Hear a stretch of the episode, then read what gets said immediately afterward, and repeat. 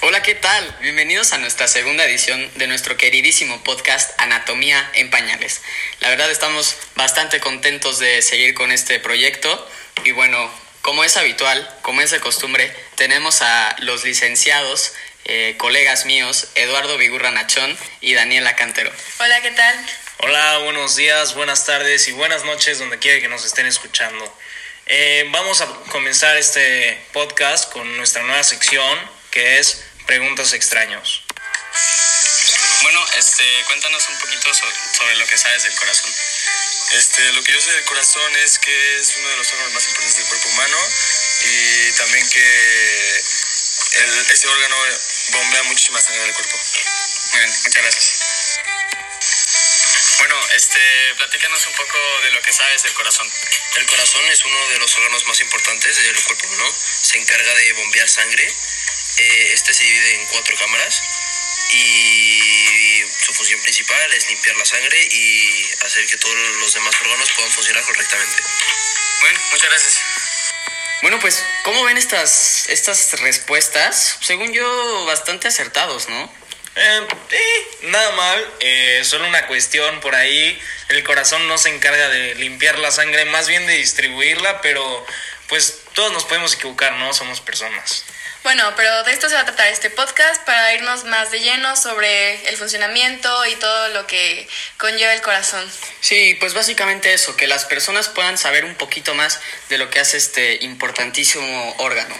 Bueno, básicamente el corazón es un órgano vital y es el único órgano en el sistema cardiovascular, el cual es el responsable de la circulación sanguínea. Como ya sabemos, el corazón bombea la sangre hacia todo el cuerpo, con el fin de llevar oxígeno a todos los tejidos del cuerpo para que sea posible su funcionamiento de todos los órganos.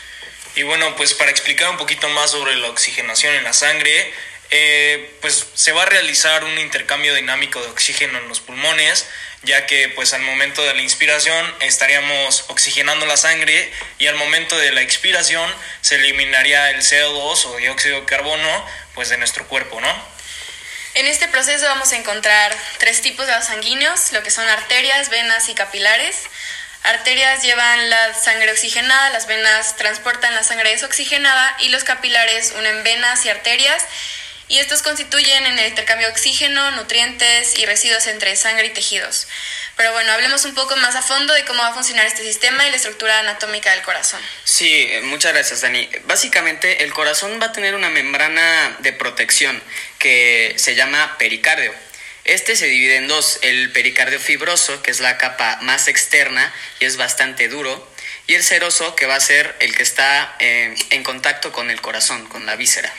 Y bueno, como dice nuestro compañero Luis Alan, el corazón va a estar protegido por estas dos capas. Cuando nosotros estamos viendo el corazón vamos a tener que pasar primero por estas dos capas para posteriormente encontrarnos con el corazón. Este va a estar dividido por cuatro cámaras, dos aurículas que van a recibir la sangre y dos ventrículos que son los que van a expulsar la sangre del corazón. La comunicación entre las aurículas y los ventrículos y los ventrículos con los grandes vasos va a estar dada por las válvulas. De estas válvulas que nos platica Oigurra se van a encontrar en la aurícula y el ventrículo derecho, llamada válvula tricúspide, llamada así por que cuenta con tres valvas. En el ventrículo derecho al tronco pulmonar se encuentra la válvula pulmonar. En la aurícula izquierda y el ventrículo izquierdo encontramos la válvula mitral y por último en el ventrículo izquierdo y en la aorta se encuentra la válvula aórtica. Y bueno, vamos a dar comienzo a nuestra aclamada sección qué aclamada, aclamadísima sección de chistes malos de medicina. Y arrancamos con nuestro primer chiste. Dos cirujanos están en un bar y ven pasar un paciente. Uno le dice al otro, a ese hombre lo operé yo. ¿Qué le sacaste? Cuatro mil dólares. Llega un paciente al doctor y le dice, Doctor, he tenido bastante dolor en mi testículo izquierdo. Eh, disculpe, señor, soy doctor en Derecho. ¿Me está diciendo que tengo que buscar un especialista en izquierdo? Bueno, ahora sí vámonos derecho, no izquierdo, con nuestro disque doctor Sabelo Todo, para que nos explique un poco de la circulación sanguínea.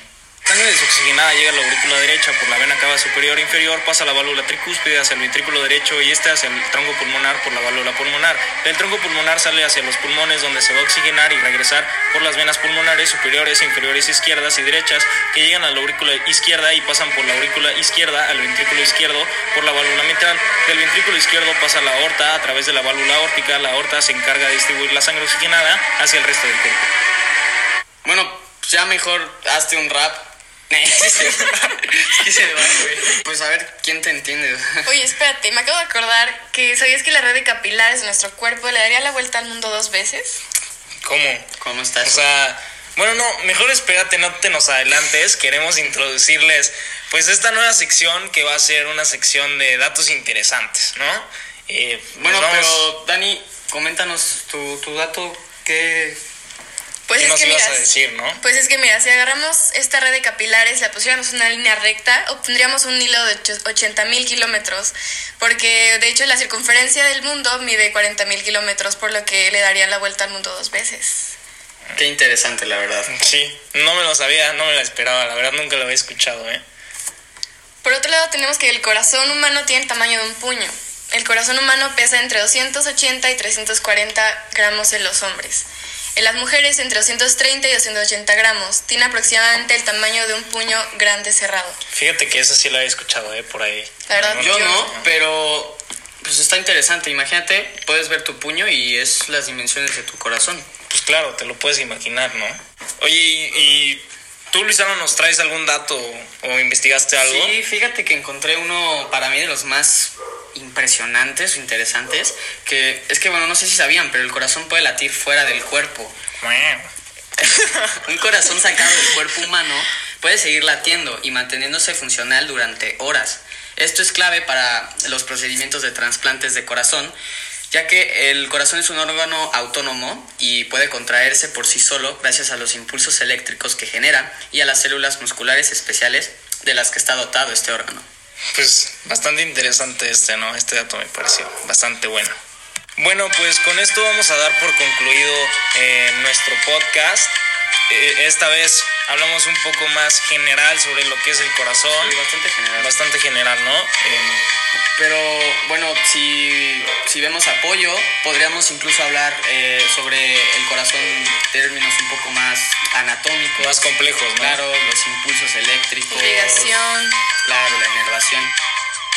Esperemos que les haya gustado eh, nuestras nuevas secciones de nuestro podcast. También, como es habitual, un saludito a nuestro doctor. Oscar Díaz Moya. Eh, un saludito en casita. Y sale Bye.